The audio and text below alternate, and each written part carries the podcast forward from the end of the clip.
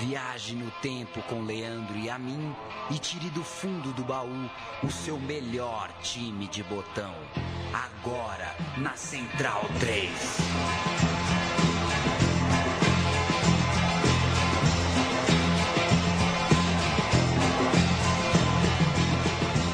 Meu time de botão no ar, muito bem-vindo, eu sou o Leandro Amin, falo uh, dos estúdios Manuel dos Santos Garrincha no microfone 1 ao meu lado, na cadeira 4, mas no microfone 5 tá o Paulo Júnior. Olá, mais um meu time de botão Sim. é, e contando, como diria o outro, hoje voltando às tribunas europeias. Tribunas europeias, falaremos de um Porto, o Clube Azul e Branco, os Dragões de Portugal, o Futebol Clube do Porto, que conseguiu nos anos 80 a sua primeira glória internacional. O Futebol Clube do Porto que assistiu calado e indefeso ao Benfica de Eusébio dominar o país e ditar a cor predominante naquele, naquela, no Portugal dos anos 60 e 70. O clube da capital, o Benfica, era o único campeão europeu que Portugal conhecia até os anos 90, os anos, os anos 80, que chegaram, né, os anos 80, para alterar este cenário pouco a pouco, graças ao sucesso do Clube do Porto. A história desse Porto, campeão europeu e também mundial em 1987, é também a história de um bom trabalho com as pratas de casa, um bom, uh, um bom trabalho de, de, de diretão, de, de, direção, né? investiu legal em jogadores consagrados, jovens promessas e também estrangeiros que vieram e deram bons uh, frutos, bons resultados. Primeiro no cenário doméstico, Porto foi campeão português mais de uma vez antes de ser campeão europeu e também o que falaremos é a cereja do bolo, é a grande conquista do Portugal, é, do, do, do, Porto de Portugal, a Copa dos Campeões de 86, 87, a primeira vez que o Porto deu uma volta olímpica internacional. Tá no meu time de botão. É, pra gente, essa conquista tem os nomes, é sempre vinculada aos nomes de Casagrande e de Juari, mas não é muito clara a real participação deles nessa campanha, o caminho até ela, e é por isso que também a gente vai é, se debruçar um pouco em cima desses dois personagens. Essa história também tinha outro brasileiro, o volante Celso Gavião, pouco lembrado pela gente, muito querido é, por lá, pelos portugueses. Tinha também o Minarzic, goleiro que era da seleção polonesa, Rabamager, o meia, que foi simplesmente fundamental para a campanha vitoriosa do Porto. João Pinto, o capitão, Paulo Futre era o artilheiro e galã daquele elenco, Antônio Souza, outro atacante. Esses eram os portugueses de maior destaque entre os portenses que desafiaram o Bayern de Munique em Viena, a final europeia desse campeonato que a gente vai tratar no ano de 87. Você viu em loco, né, Paulo, uma final sui generis europeia entre dois times portugueses, correto? Porto e Braga. Porto e Braga. E então você pode dar fé aqui, atestar uma coisa que pouco se diz mas que me parece verdade. O torcedor, o, o português gosta de bola, né? Muito. É, é, um povo bem fanático. A final foi em Dublin, na Irlanda, e a torcida do Porto invadiu literalmente a cidade. Centenas, dezenas, quase uma centena de voos de Porto para Dublin na manhã do jogo. E muita gente na cidade, uma grande festa, até porque, com todo respeito ao Braga, é, nenhum torcedor do Porto achou que o Braga podia ameaçar aquele título. E ameaçou. Ameaçou, pero não muito. No placar ameaçou, foi 1 a 0 mas na imposição, na presença do campo, não. Ainda que, que vale dizer, aquele era um grande time do Porto, né? O Porto de Falcão Garcia, de Hulk. É, um... Tinha o Jackson Martinez? Jackson Martinez, hum. Guarim, um time que tinha no banco, por exemplo, Rames Rodrigues e Walter. Walter no banco lá, magro, hein? Fininho. Para a gente começar essa história, vamos primeiro contar para já se livrar da história do Casagrande, porque ela não é relevante é, nos momentos principais da campanha. Walter Casagrande Júnior, a sua chegada ao futebol português é uh, a primeira escala europeia do atacante revelado pelo Corinthians Democrático do começo dos anos 80. Ele chegou a ser emprestado ao, a, a Caldense e também ao São Paulo no período de jogador do Corinthians entre 81 e 86. O Porto investiu em seu nome para aquela temporada 86-87 e antes de desembarcar no Estádio das Antas, o Casão vestiu a camisa de titular na Copa do Mundo do México pela seleção brasileira. Na biografia do Casagrande, ele conta que fez tanto esforço físico para estar tá preparado para a Copa que ele passou do ponto e já não era um grande atleta, ele acabou ficando bem duro, bem cheio de dor, cheio de quina ali no corpo e por isso o seu desempenho na Copa do Mundo teria sido e assim, ele não desmente isso, né? Ele foi bem abaixo do que poderia, bem abaixo, por exemplo, do seu companheiro Careca na Copa do Mundo de 86 no México. E isso parecia um presságio do que ele viveria no Porto. E a verdade é que no Porto ele ficou mais tempo deitado numa maca do que vestindo uma chuteira. É, inclusive, o Leandro Paulo, nosso ouvinte, me mandou uma mensagem aqui no Twitter quando anunciei que a gente ia gravar esse programa. Por favor, galera, sei que o Casão é genial, mas ele não fez nada naquele Porto. O único jogo dele pela Copa dos Campeões foi contra o Brondby e ele se machucou. Fica tranquilo, Leandro. A gente não vai é. falar que esse é o Porto do Casão, porque não é. Também na biografia, o Casagrande reporta a relação com as drogas e também, é, quando a gente fala de Casagrande e Porto, a acusação é mais séria. Foi no clube português é, que ele afirma, pela única vez, ter se dopado para jogar melhor por influência do próprio corpo médico do clube. Casagrande nunca negou para ninguém seus problemas com as drogas, no caso do Porto, ele se dopou em razão do futebol de forma única e inédita na carreira do Casagrande. Vamos ouvir ele no programa do Jô como contando como aconteceu essa história no Porto. Quando eu cheguei, quando eu cheguei na Europa, é, o, o, time que eu, fui, que eu joguei, né? Na realidade, o dia que eu fui estrear é, na, na, equipe. Qual era o time? O, o, o primeiro? O Clube do Porto. O Porto. Ah, Quando aí... eu fui estrear no, no, no, no, Futebol Clube do Porto, me chegar, é, um jogador foi e me avisou, porque o, o, treinador não dava a escalação do time, eu não sabia que eu ia jogar. Eu entrei no campo para ver como estava o gramado, ele chegou para mim e falou assim, ó, você vai jogar, você vai sair, de, vai jogar titular, você vai estrear hoje. Eu falei, oh, legal, estou empolgado. Tô... Ele falou assim, só que é o seguinte, tem que passar lá, que tem um, um negócio lá, se quiser usar, tem que usar lá o negócio. Aí eu fui e usei. Usei umas quatro vezes. Foi uma, é a coisa que mais me, me envergonha, o que mais. É, assim, que eu, mais, que eu menos gosto de lembrar é dessa situação mais me, me, me, me, assim, me atrapalha muito mais do que me atrapalha pensar nas drogas que eu usei. Dizer, Mas foi uma coisa, uma coisa provocada. E o que, que era? Era injetável? Era injetável. Era... É? No músculo. E dava o quê? Dava uma ligação? Não, dava uma, uma disposição acima do normal, né? E o antidoping? Não tinha. Só fazer uma correção. Sim. A gente lembrou esse último Porto campeão da Liga Europa. O time ainda não tem o Jackson Martinez. A gente citou, depois eu fiquei lembrando. O ataque é Varela, Hulk e Falcão. Perfeito. O Jackson Martinez chega depois. Já é um atacante de um novo Porto.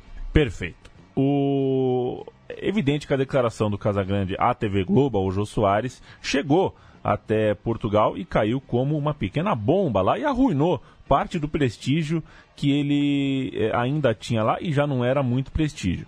Primeiro porque o campeonato português havia sim controle de antidopagem. Então, é, essa história que ele contou que não tinha antidoping e tudo mais, está meio por fora. E segundo, porque a sua afirmação de que jogava três jogos seguidos por causa de uma injeção é, também não se provar, é, não tem comprovação nas estatísticas. Afinal de contas, ele não fez isso no ano que passou é, jogando pelo Porto. O Casagrande participou de apenas seis jogos em todo o campeonato, um total de 318 minutos, e na Copa dos Campeões inteira jogou só 60 minutos, ou seja... Se ele tomou um negócio para melhorar o desempenho, não melhorou. Não melhorou. Não aguentou. Muitos atletas desse time que jogaram com o Casagrande fizeram questão de ir a público é, falar que discordavam disso, que repudiavam é, dessas declarações, que desmentiam esse papo de doping. Inclusive um diretor respondeu dizendo que era por essas e outras que ele havia sido mandado embora, abre aspas, para um dirigente do Porto. Não bate bem da cuca e não fala coisa com coisa. Fato é que o Casagrande sofreu uma lesão grave quando deu um carrinho e prendeu o pé na grama no jogo contra o Brondby da Dinamarca, que a gente citou agora há pouco, nas quartas de final dessa Copa dos Campeões. Teve que ser operado, voltou a tempo da grande decisão, mas nem entrou em campo. A gente tem agora uma reportagem é, da lesão, certo? É, ele falando ali. É, ele, né, uma entrevista na cama, inclusive a perna dele está envolvida por um arame. Que Aquelas coisa. coisas dos anos 80. A medicina avançou, ainda bem. Estava a ver o jogo pela televisão de que o Casagrande se percebeu de que era uma lesão grave na altura em que aconteceu. É, porque quando eu caí, deu um estalo na perna, né? Ah, no pé e o pé ficou, ficou solto. Eu senti que tinha sido alguma coisa mais grave. Eu pensei que se teria sido uma fratura, foi romper o, os ligamentos, né? mas eu pensava que tinha sido uma fratura. A senhora estava a ver a televisão na altura, na altura em que aconteceu a lesão com o seu marido, que é... Então, é assim, a gente conta a história do Porto, mas não é o Porto do Casagrande. Ele saiu da terrinha e fez muito mais sucesso na Itália, defendendo Torino e Ascoli, mas aqui em Porto não deixou saudades. E de quem era esse time então que não era do Casagrande? Vamos contar. Em 82, recuando um pouquinho no tempo, quando houve uma mudança na presidência e na filosofia de investimentos, o Porto começou a desenhar a sua equipe campeã. Zé Beto, um goleiro que inclusive morreu tragicamente no acidente de carro em 1990, era o defensor da meta. João Pinto, um zagueiro que dedicou a sua vida ao Porto e ainda está lá como auxiliar técnico, era outro nome importante, assim como Jaime Magalhães, meia que igualmente defendeu o Porto por toda a carreira eram três apostas da base, eram jovens pratas da casa que tinham identidade com o clube e personalidade em campo. Todos eles estavam na final de cinco anos depois. Nós estamos em 82, todos eles estavam lá em 87 em Viena. O Zebeto era o único que não jogou porque era reserva do goleiro polonês que já citamos aqui. Além é, deles tinha o Antônio Souza, que veio do Beira-Mar em 84 e conquistou rapidamente o carinho da torcida e o zagueiro Eduardo, Lu... Eduardo Luiz, cria do Marítimo, jogador que passou pelo Benfica, mas foi abraçado pelos portistas. Essa base sentiu o gostinho da glória europeia, mas acabou não tocando a taça da Recopa. Perderam a decisão para Juventus e Trapattoni e da base campeã mundial com a Itália. Paulo Rossi, Tardelli, Cabrini, Gentili, um esquadrão da Juve. Para chegar naquela decisão, o Porto passou pelo Aberdeen da Escócia, cujo técnico era um jovem chamado Alex Ferguson. Olha ele aí. Após esse quase, chegou o técnico Arthur Jorge, ex-atacante eh, de carreira de destaque no Benfica, que deixou o Portimonense para assumir o Porto. Junto dele, Celso Gavião deixava o Bahia para assinar com os Dragões e duas bombaças cairiam ao longo do próximo ano no centro do gramado do clube. Quais são? A primeira dessas bombas chama-se Paulo Futre, cria do Sporting, estrela das categorias de base deste clube, querido naquele clube, mas não um tipo muito fácil de lidar. Logo depois do seu primeiro ano como jogador do time de cima, destaque, titular, o jovem brigou com a diretoria porque queria é, um aumento, um aumento que a diretoria não estava disposta a lhe dar. Ele queria, na verdade, testar o quanto ele era desejado ali, testar poder, né? Um, ele, ele era um jogador meio encrenqueiro e brigou com a diretoria por causa de dinheiro. Com menos de dois anos de profissional, só 18 anos de vida, ele acabou ficando sem espaço, sem clima e foi negociado com o Porto. Ainda não era um jogador pronto, mas era uma pedra bruta e cheio de picardia. Era um menino ali é, insinuante, um atacante que deu uma cor nova ali ao setor de ataque do Porto, que já era forte. O Paulo Futre jogou pelo Benfica anos mais tarde, em 93, e hoje é sócio e atuante na política do Sporting, o clube que o revelou, mas é neste Porto, o Porto que a gente está contando aqui, que ele foi vencedor como nunca antes. Em três anos pelo clube, foi campeão português duas vezes, além de ter conseguido as conquistas internacionais. Ele era tipo um Edmundo, um Jorge Best da Terrinha, é, envolvimento com mulheres, pequenas polêmicas sempre o perseguiam e algumas até bizarras. Na biografia, ele enumera casos de chantagens e ameaças de mulheres se dizendo grávidas ou assediadas, mas nada se compara ao caso em que a diretoria do Porto encomendou, digamos assim, uma mulher para um romance com ele, com o Futre. Esta mulher, na verdade, era amiga do vice-presidente e servia como espiã. Era tipo uma, uma leve trás que ele logo desmascarou quando viu que o técnico do time sabia detalhes que ele só contava para ela, ou seja, o Porto se aproveitou é, dessa situação do Futre para colocar uma espécie de espiã ali em cima do jogador. Ele também fez uma bagunça em Madrid quando saiu do Porto para defender o Atlético e até a volta para o país em 93 foi cheia de pequenas brigas com cartolas, confusões, fala para lá, fala para cá. É, e principalmente os cartolas eram sempre os alvos preferidos da fúria do Futre. Ele quase veio jogar na portuguesa nos anos 90, teve essa ainda. Deu entrevista, né? Deu entrevista como quase jogador da portuguesa. Não sei se veio ao Brasil ou não, acho até que veio. Paulo Futre era é, desejado pelo Clube da Colônia Portuguesa no Brasil. A gente vai ouvir ele alguns anos atrás, ele porque ele virou um personagem é, clássico de programa de humor, fala com ele. Programa de polêmica, fala com ele. Programa descontraído, chama o Futre. O leão. É, tipo um leão. tipo um leão. E ele falou uh, a uma TV portuguesa que o Porto ensinou mais do que futebol para ele. Ensinou a fazer amor. No Porto aprendi tudo. No Porto aprendi a ganhar, aprendi o que é mística, aprendi as regras, os limites, aprendi. É incrível, mas o que eu vou dizer para, para verem a dimensão do Porto, a saber fazer, ou melhor, para ver se eu explico bem, a saber fazer quantas vezes tinha que fazer amor por semana. Como é que é isso? No Porto, porque aprendi, ou ensinaram-me, às vezes tinha que fazer por semana. Isto é, jogo ao domingo, no sábado e na sexta-feira não podíamos fazer amor. Eu não fazia amor, ali as regras. Só, a última vez era na quinta, por isto é, podíamos fazer quatro vezes. Isto é, é um pequeno pormenor de fazer algo grande, não é? Sim. E aprendi a ganhar. Isto é, um pequeno pormenor de muitos, onde há uma linha a seguir e o Porto para mim foi tudo está sempre bem ao Porto. Era um mala, né? Era um fanfarrão.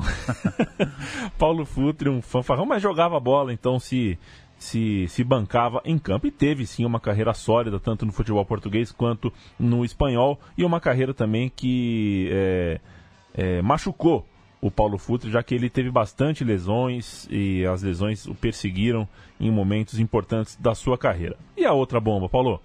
Outra bomba, o outro jogador que chegou junto do Futre para mudar de vez o patamar daquele Porto, vinha da Argélia, o Madjer, atacante, talvez o maior argelino do futebol, atualmente técnico, inclusive, da seleção, uma personalidade acima do bem e do mal lá no esporte local, criado no Hussein Dey, time de seu país, transferido ao Racing de Paris, clube que tinha uma relevância de elite na época. O Porto trouxe o Madjer para, a partir de 85, marcar seus gols vestindo a camisa azul. Os mais viciados no esporte já o conheciam em Portugal. Na Copa de 82, ele marcou um dos gols da Argélia na vitória sobre a Alemanha, uma das grandes zebras da história do futebol mundial. Ele já era o autor do gol que colocou a Argélia na Copa contra a Nigéria e dali em diante seria mesmo o ídolo máximo do país. Jogou também, claro, a Copa de 86, aí já mais consagrado e já como atleta do Porto. O Madjer foi eleito, inclusive, o quinto maior jogador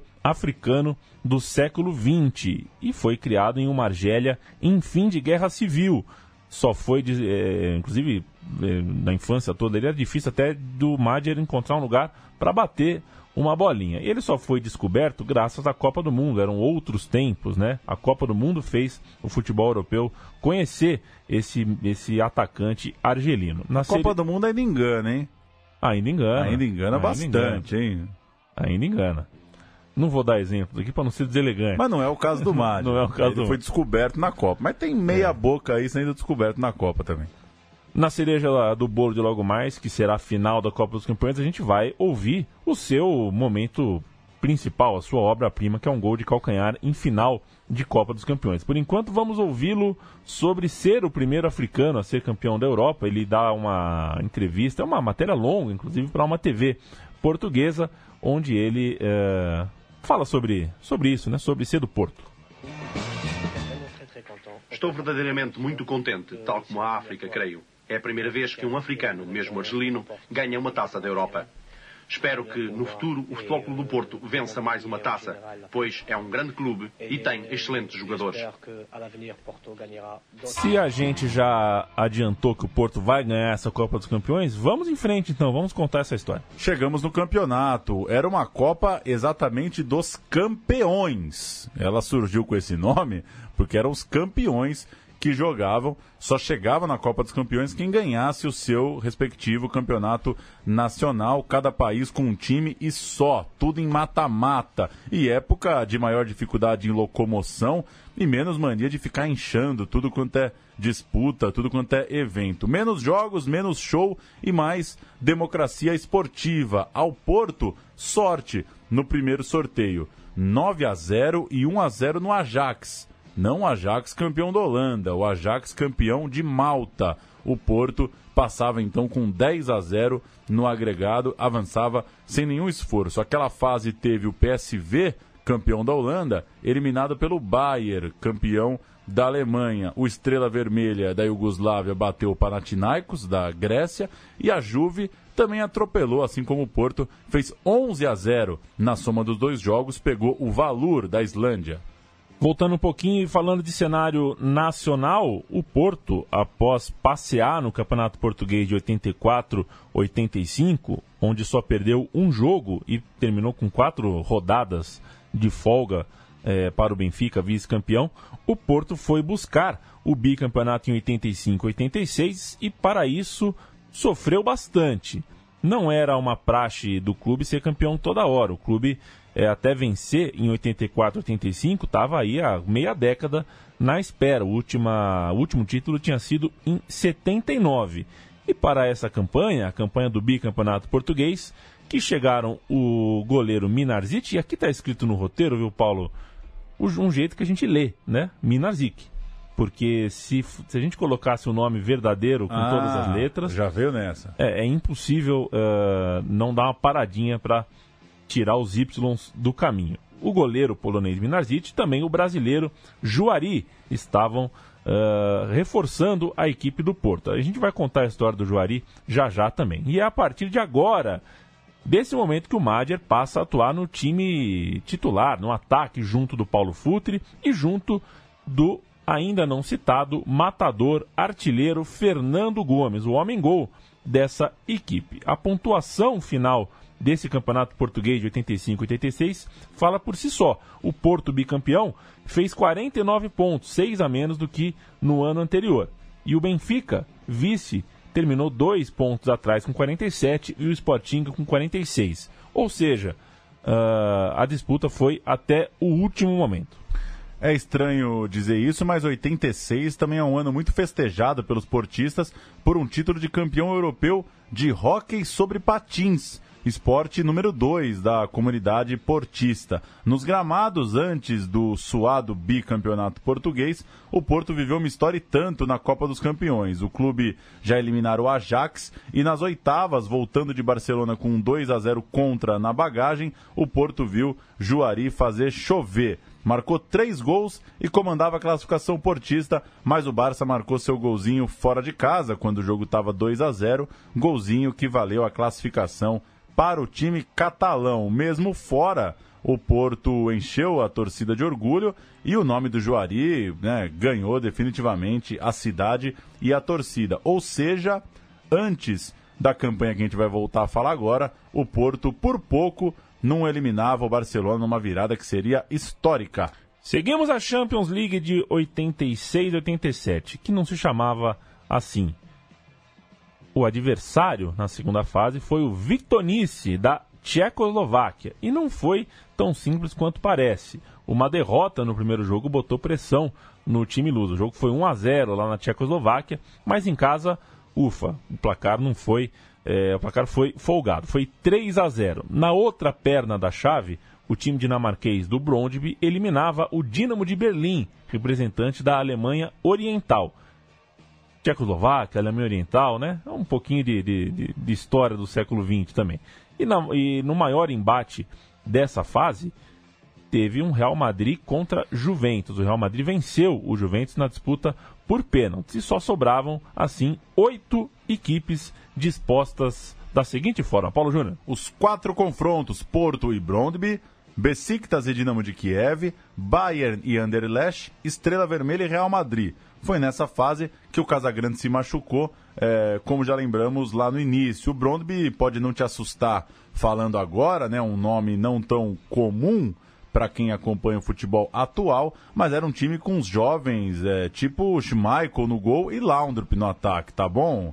É, para você, duas referências Muito bom. do futebol dinamarquês. Jogo de ida, gol de Madger aos 25 do segundo tempo, 1 a 0 Porto. E na volta, Juari salva o time aos 28 da segunda etapa, empatando um jogo que se mostrava bem equilibrado. O Porto avançava, batendo o time da Dinamarca, 1 a 0 na ida, 1 a 1 na volta. E a gente tem os gols desse jogo de volta, em que o Brondby sai na frente, o Porto empata e o narrador lamenta o Porto avançando, portanto, para as semifinais da Champions League.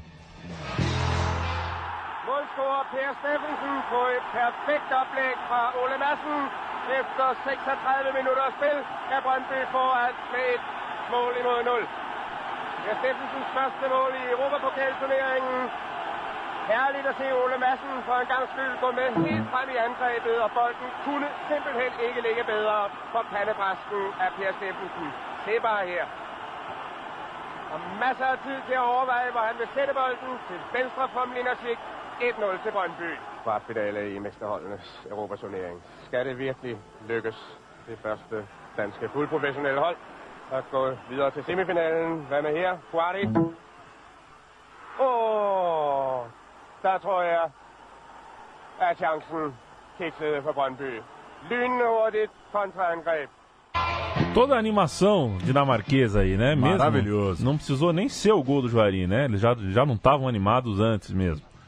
É, deixa eu falar um pouquinho do Juari, né? Já Manda. que ele fez o gol da classificação para a semifinal, a chegada do Juari ao Porto acontece depois de uma longa passada dele pela é, passagem dele pela Itália, por onde defendeu diversas camisas, a do Avelino, a da Inter de Milão, a do Ascoli e também a do Cremonese foram clubes que, portanto, tiveram o Juari, um Juari jogando muito bem, é, quase sempre por lá. O atacante muito veloz, com chute a gol muito forte. O Juari surgiu no Santos e passou, antes de pisar na Itália, uma temporada no futebol mexicano. Nesse Santos, o Santos que ficou conhecido é, como time dos meninos da vila, ele era é, a- um, um destaque jovem, um time que estava preenchendo um espaço, né? O Santos, em fim de era Pelé, em transição ali, tinha um espaço, e esse espaço foi bem preenchido pelos meninos da vila. O Edu, por exemplo, fazia o seu ano de despedida quando o Juari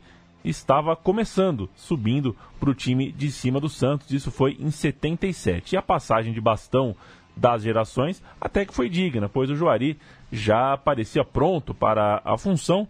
E se o Santos não ganhou tantas taças quanto era Pelé, a culpa não é desse Santos, a culpa é da era Pelé, que ganhava tudo que era competição. O Juari eh, viu depois o Pita também subir para o time de cima, o Ailton Lira ser contratado, os meninos da Vila tinham eh, um ataque bem interessante. Ele virou ídolo do Santos em épocas de vacas magras e a torcida mal acostumada, mesmo assim, conseguiu reservar uma gratidão ao jogador Juari, que depois voltou para o Santos no fim de carreira. Ele voltou de Portugal para defender a portuguesa em 88 é, e treinou muito time de base em Araras e pela Itália. Enfim, um jogador é, que tinha, vejam vocês, um, um, um desejo imenso em ser, em ser queria ser advogado. Na verdade, a mãe dele queria que ele fosse advogado, ele largou os estudos para jogar bola e ele fala a uma reportagem da TV é, portuguesa sobre esse, eh, esse abandono para jogar bola. É um,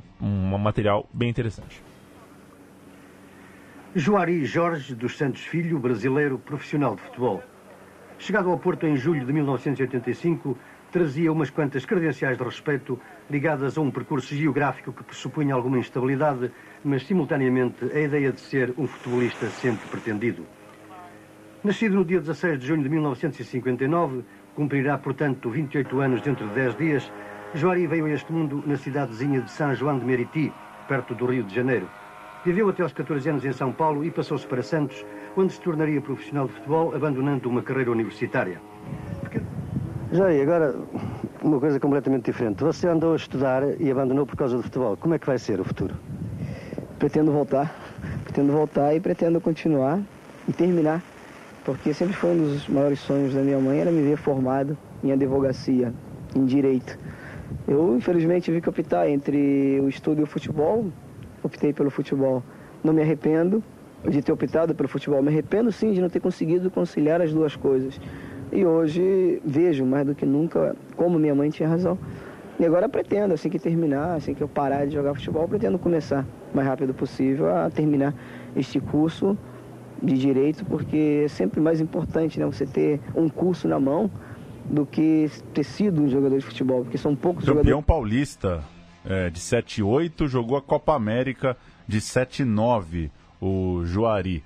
Semifinal, então, da Copa dos Campeões da Europa, num duelo, Bayern de Lothar Matheus e Real Madrid de Butraguenho. Se enfrentavam no outro, o Porto avançando diante dos soviéticos do Dinamo de Kiev, cuja maior estrela era o Blocking, já após o seu auge, mas ainda bastante perigoso, um dos artilheiros da competição. Aquele time também tinha nomes conhecidos, Demianenko, esse é bom, hein? Mikhailichenko. Mikhailichenko. Não, peraí. Mikhailichenko. Mikhailichenko. Eu li um li a mais aqui. Que coisa. Baitacha, é, Zavarov. A nossa pronúncia nunca foi nosso forte, né? Mas a vida segue. Time da seleção soviética de 82, uma pequena seleção, basicamente, com a camisa do Dinamo de Kiev. O Porto fez 2 a 0 na ida, dois gols logo no começo do segundo tempo, com Futre e André de pênalti. Mais perto do fim, o Dinamo diminuiu. A eles bastava uma vitória simples de 1 a 0 em casa, portanto, no jogo de volta. Porto 2 a 1 viaja para o jogo de volta, mas o que se viu foi uma atuação espetacular do time português. Celso bateu falta aos três, gol. Escanteio aos 10, Fernando Gomes, gol. 2 a 0, é, confronto praticamente encerrado. Porto finalista, é, acabando com o confronto logo no início do jogo de volta. E Celso tem este remate, a bola toca num jogador da barreira e ludibriya o guarda-redes do Dinamo. Um golo no terreno adversário era já aquilo que o Porto tinha conseguido, igualando assim a proeza do seu opositor, só que o Dinamo ainda não tinha marcado dois golos, como o Porto tinha alcançado nas antas.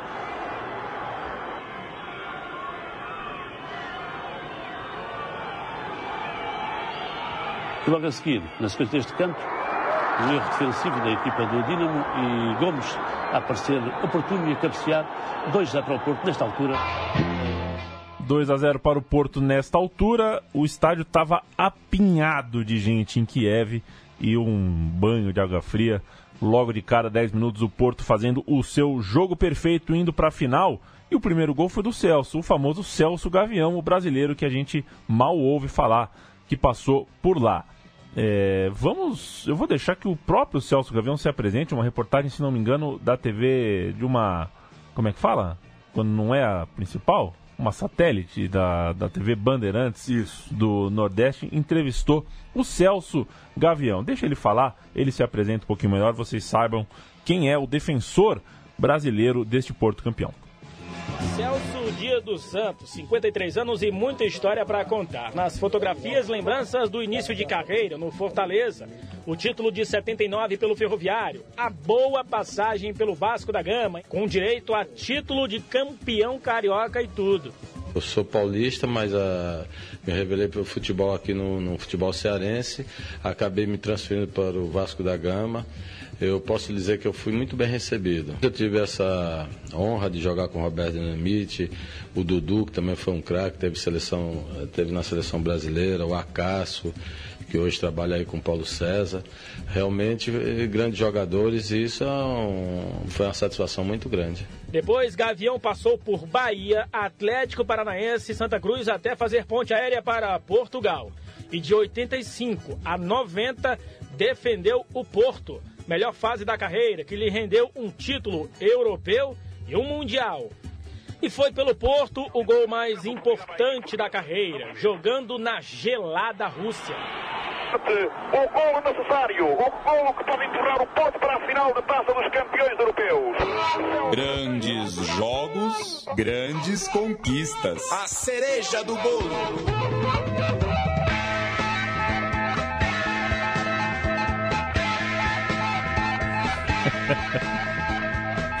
tá louco.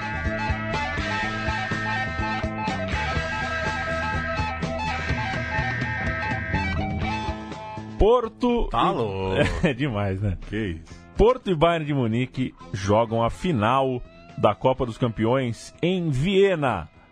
O Porto, Minarzic, João Pinto, Eduardo Luiz, Celso Inácio. Kim, Magalhães, Madier, Souza, André e Paulo Futre.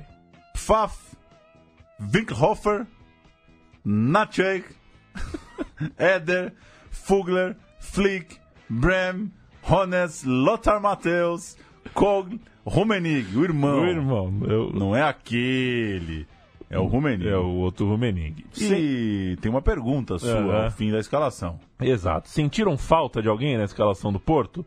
Se sentiram falta eh, do principal jogador de ataque, pelo menos do principal goleador, o Fernando Gomes, tem razão. Ele era só o capitão do time e o artilheiro. Mas faltando menos de 10 dias para a decisão, ele se contundiu com gravidade. Eu tenho um áudio aqui, mas eu não tenho certeza se vai rolar. Se rolar, é o Fernando falando sobre a lesão e a gente volta já já. A vida prega-nos algumas partidas e a marcar um golo, não é? Num treino, eh, fiquei com o pé preso e, e, e, portanto, e, e isso provocou-me uma fratura da tibia perónio. Marquei golo no treino, é verdade. Ficou, foi preso e ficou preso na, na, dentro da baliza, ficou preso naquela rede da baliza. Isto é. Tá aí, deu pra ouvir. Que Deu. bom. O áudio tava todo errado aqui. O Paulo Futre ia começar a falar aqui, mas eu cortei. Então, é, inclusive na, na capa da, da- do jornal, tá escrito embaixo uma, o jornal assim perguntando: bom, tá sem o Fernando Gomes. Será que vai dar pro Casagrande jogar? Porque o Casagrande tava voltando de lesão. O Fernando Gomes foi artilheiro enquanto esteve no Porto. Esse jogador que perdeu a final por lesão. É uma prata da casa, passou por empréstimo pelo Riron, mas de 74 até 89 ele foi todo jogador coração do Porto, uma bandeira do clube, portanto, e um fazedor de gols insubstituível, que ficava de fora justo na hora H. Para o seu lugar, o jornal perguntava, a gente também se pergunta: poderia ser escalado o Casagrande? Ele não estava com moral, nem em boa forma física, mas estava à disposição. E o Juari era outra opção, mas o Juari era considerado um importante homem para vir do banco, para pôr aquela fumaça na partida e por isso também não foi escolhido, continuou sendo arma para o segundo tempo. Os dois brasileiros então ficaram no banco e quem foi escolhido foi Antônio Souza, é, um jogador talvez menos talentoso que o Juari e que o Casagrande, mas é uma opção compreensível. Os dois brasileiros é, ficaram no banco. O Juari entrou no segundo tempo, mas a gente vai contar isso com mais calma daqui a pouco. O Bayern também tinha seus desfalques, né, Paulo? Faço questão que você cante aí os desfalques do Bayern. Augenthaler, o zagueiro, acabou não atuando. E o atacante Wolfart. Tá bom. Dois baita nomes, né? Pensar que você, por muito pouco, não tem um sobrenome alemão, né? Sim, mas por bastante pouco, né? Foi por bastante pouco. Ah, você falou por muito pouco. Por né? muito pouco. é. Então tá. Franco favorito para os entendedores, o Bayern abriu o placar aos 25 minutos, arremesso lateral, gol bobo, gol que o Porto não podia tomar naquele início de jogo, goleiro fora do gol, desvio meio frouxo da zaga. Vamos ouvir 1 a 0 para o poderoso Bayern na finalíssima contra o Porto. Lançamento para o Bayern, vai, vai movimentar a Fluga. O desvio de Jaime Magalhães, cabeceamento de Kugel e golo. É o golo do Bayern. Incrível este golo. A nascer de um lançamento lateral. Lançamento de, do lado esquerdo. Um desvio de Jaime Magalhães. Cá está.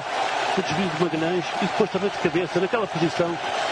O cabeceamento de Importante considerar que uma final em Viena é o mesmo que dizer que é uma final com muito mais torcedor alemão do que português. Então É. você percebe que o barulho do estádio no gol do Bayern ali é opressivo para o time do Porto. Seguimos com a partida, com a finalíssima. O Bayern não fez um jogo ruim, ao contrário, controlava o placar, fez esse 1 a 0 que a gente acabou de ouvir, se aproximava do segundo gol, mais do que corria riscos de tomar o um empate. O, o Futre, numa bela jogada individual, lembrando os bons tempos de Maradona em 86, quase empatou. Foi a melhor chance já no segundo tempo. O Arthur Jorge voltou do intervalo com o Juari na vaga do volante Kim e dessa forma o Porto foi para cima, atacou eh, o time alemão. Aos 22, tirou mais um defensor para lançar o meia frasco em campo e fez o cenário do tudo ou nada. Tudo ou nada para o Porto, foi para cima, estava 1 a 0 para o Bayern e deu certo, né? Quem arrisca, de vez em quando petisca. O gol de empate sai aos 32 minutos com o calcanhar do argelino Madjer após um chute do Joari, prensado com a zaga e com o goleiro. Canta daí o gol do Madjer. Mas que este jogo está cada vez mais intencional, isso é, indiscutível. Outra coisa perigo, a bola colocada ali para jogar e deixar para os debates. Olha, tem golo! É o golo do Porto. É um grande golo de Madger, o golo de calcanhar, sabe o golo de calcanhar de Madger, depois deste lance na direita, a bola a ser jogada para o Joari, que recebe a bola, aguenta a carga, mete para o meio e depois Madger de costas para a baliza faz isto. De calcanhar. Não dá tempo para nada. Mal termina a comemoração e aos 35 minutos, Madjer pela esquerda faz uma grande jogada, cruza com o pé esquerdo para o segundo pau, ninguém tira e o Juari chega chegando e vira a partida. Forçar o ataque, entrou o Juari, depois Frasco. E aqui está, Madjer agora, excelente a interpretação do adversário. A central, atenção, Juari golo. É o golo do Porto. É o 2 a 1 para o Foco do Porto e o Porto a dar a volta ao marcador aos 77 minutos. Tinha marcado uh, Madjer e agora Juari. A passe de Madjer faz o 2 a 1. Está esta dupla, Madjer Juari. Uh, a resolver a questão. O primeiro gol foi um passe de Juari para Madjer e este Cacanhar fez o empate. Agora aqui foi uma virada relâmpago. E é impossível não lembrarmos do que aconteceu 12 anos depois, né, Paulo? Na final, entre o mesmo Bayern de Munique e o Manchester United. É. É, claro que nesse jogo com o Porto ainda faltavam 10 minutos de bola rolando, mas a virada teve um efeito paralisante nos jogadores do time alemão que não conseguiram, é, não conseguiu reagir. O Porto se sagrava ali no gol de Juari, o campeão europeu de 87 festaça em Porto e a gente vai ter uma entrada do repórter, é isso? Uma entradaça do repórter. Vamos ouvir então, direto das ruas de Porto, a cidade campeã europeia em 87.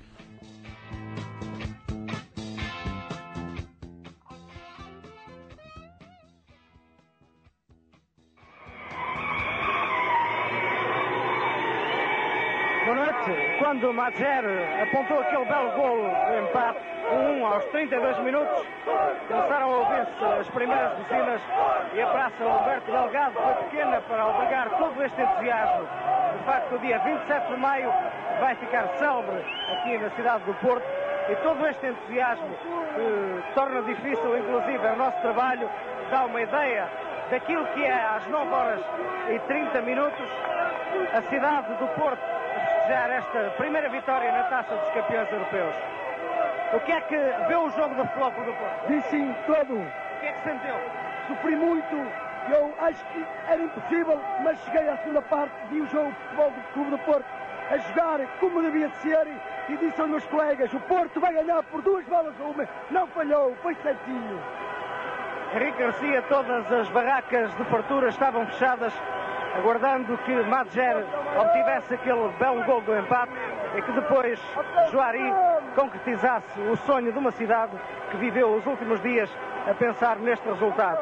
O Futebol Clube do Porto é campeão europeu e a cidade do Porto, por certo, não vai esquecer até altas horas da madrugada. Esperemos que a festa corra pelo melhor e que as pessoas saibam manter a alegria e o entusiasmo sem as consequências más que às vezes acontecem nesta situação. É tudo agora por aqui. Dali Porto, campeão, o Arthur Jorge e seu vistoso bigode é, saíram de cena, foram para a França e o Tomislav Ivic, Yugoslavo, veio do Anderlecht para o seu lugar, dando sequência ao trabalho. Duas vitórias por 1 a 0, o Porto bateu o Ajax, levou a Supercopa da UEFA. Tinha o Mundial de Clubes para se disputar um jogo icônico no Japão. Nunca o Mundial tinha sido disputado com tanta neve. O Penharol de Oscar Tabares e Diego Aguirre era o adversário e foi dessa vez com gol de Madjer no segundo tempo da prorrogação que o Porto foi novamente campeão. Algo que nem o Benfica do Eusébio tinha conseguido. Teve o um encontro com o Santos do Pelé, mas não foi campeão mundial. Esse Porto, sim, ganhou a Europa, ganhou o mundo, batendo o Penharol. O jogo foi 2 a 1 e no tempo normal foi de Fernando Gomes o gol do Porto. Gramado branco, pesado, a bola parando, aquele jogo arrastado por causa da neve. E o gol do título tem ajuda total das condições climáticas. É um gol que tem a cara de um jogo disputado nessas condições. Temos o gol e o fim do jogo. Porto agora campeão do mundo, com um novo treinador, mas com um gol dos seus velhos e bons destaques. E da Silva, com muita confusão, é isto o futebol. Praticado neste estádio olímpico. Souza. Souza agora a ter um pormenor de ordem técnica. E Madjer pode ser o gol, o remate e. Bola do toque do Porto. É jogada genial de Madjer. É jogada genial. Eu retifico, Vitor. Acho que o Madjer merece o carro, merece a empresa, merece tudo nesse lance, que é efetivamente um lance um gênio consegue ter. E ele volta a manifestar a sua grande categoria, tal como em Viena, a marcar o segundo golo do Foco do Porto, adiantado o Pereira mais uma vez, e ele muito bem a tirar a bola, houve algum suspense há 30 segundos. E termina, e o árbitro que é, no entanto, um digno vencido Álvaro Braga Júnior. Eu diria, se me permitem, que nunca nada será como antes no futebol português. Quase poderia dizer que eu já ouvi isto em qualquer lado, mas julgo que é a maior das verdades. Julgo que por via do Futebol Clube do Porto, permita-se essa distinção. O futebol, o futebol português consegue muito recentemente um triunfo brilhante na Taça dos Campeões. Tá aí, o comentarista da TV portuguesa colocando uh, o jogo em perspectiva mais nacional. Né? O, o, futebol português não seria mais o mesmo desde então. O fato é que o Madier, que fez um golaço na final da Copa dos Campeões, fez um gol bonito, mas muito feio também é. no Mundial de Clubes, porque teve que chutar a neve. Foi um gol bem confuso. O time então ergue a taça no pasto, que virou o gramado do Olímpico de Tóquio misturado com neve. E tão ruim era o tempo que alguns atletas na foto ali do, do da taça, levantando a taça, estão segurando guarda-chuvas. Ou guarda-chuvas. Aí você me pegou. Né? Aí é bom. E uma imagem, é, é uma imagem bastante curiosa. E o Porto, em seu esforço para ganhar a Copa dos Campeões, que acabamos de retratar, acabou deixando escapar o tricampeonato português. Doeu, mas doeu só um pouquinho. O Benfica foi o vencedor, mas na temporada seguinte, 8-7-8-8, como o Porto saiu cedo da Copa dos Campeões, é, engatilhou ali uma ótima campanha de novo no campeonato português. Além da Supercopa da UEFA e do Mundial de Clubes, então o Porto foi campeão em 87 88 do Campeonato Português. Tranquilaço, um, com direito inclusive a um 3 a 0 acachapante no Benfica na última rodada, o que significou, na verdade, um ponto final, ponto final dos mais bonitos a uma história que alcançou um ano antes o máximo possível é, para aquele time do Porto. A conquista europeia, mundial e, por alguns dias, foi ao mesmo tempo campeão nacional, continental e mundial. Algo que, convenhamos, não é todo dia que um torcedor tem em sua vida. E naquela temporada veio também a conquista da Copa de Portugal, ou seja, um ano é, perfeito para o torcedor portista. Na Copa de Portugal, o Porto venceu o Vitória de Guimarães na decisão. E dali em diante, né, Paulo, as principais peças, uma a uma, Paulo Futre incluso, foram indo embora e o Porto foi tendo que se reacostumar aos tempos é, de clube forte em Portugal, mais distante é, de tocar a orelhuda. Até que o time de Carlos Alberto, Deco e companhia que você tanto gosta, é, conseguiram. Eu tanto gosto? Não gosta? Do time do Mourinho? Do Deco. Ah, do Deco eu gosto. Do Deco. Do Deco. era o time. Não, não, não. Mas você não gosta do Deco? Do, do, do- daquele Porto? Eu não gosto do Mourinho. Perfeito. O Deco eu gosto. Do Deco eu gosto. De Carlos, Alberto. Derlei, centroavante. Derlei. É o time 2003, 2004, né? Exato, um time- Então dá quase 20 anos, né? Entre uma Champions League e a outra. Exatamente. Você gosta dessa coisa de orelhuda? não Indiferente, sei, né? Indiferente, é. Só uma dúvida. Estamos conversados, seu Paulo Júnior? Valeu! Mais uma boa história aí, de mais um campeão europeu que a gente ainda não tinha abordado e esclarecendo aí, né, as sagas de Casagrande e Juari, principalmente, dois brasileiros que sempre são ligados a esse momento de sucesso do Futebol Clube do Porto. O campeão europeu, como não, de 86 e 87, um time com alguns personagens bem interessantes, muito além apenas de Casa Grande. A gente passa pela democracia corintiana, passa pelos meninos da vila, passa por um jogador é, que veio do futebol nordestino e de repente não fez o sucesso que deveria aqui no Brasil, e passa também por um dos grandes jogadores da história do futebol português, como Paulo Futre, pelo, por um dos maiores jogadores da história do futebol africano, que é o Madjer. Ou seja, o que não falta aí são personagens legais para uma campanha que é vitoriosa e agora reconhecida pelo meu time de botão. Carimbado. Que bom, hein? Que coisa. Acho que devia fazer um carimbão, hein? Um carimbo do meu time de botão. E o Madger do futebol de areia? É bom, né? É, É. o português, é o português. Tem um Madjer português no futebol de areia? Tem há anos. Então Joga- deve, deve ser filho. O cara deve, o Madjer deve ter feito um filho português. Não é possível. Conhecido como Madger é, é- é em homenagem, é. Tô só Ah, confirmando tá. aqui se é homenagem mesmo. Devido à sua artística forma de jogar, adquiriu o apelido de Madger em homenagem ao famoso jogador do FC Porto. Valeu! Valeu você. Semana que vem estamos de volta. Críticas, elogios, sugestões, correções estamos todo ouvidos. Com a seleção feminina de handball da Dinamarca.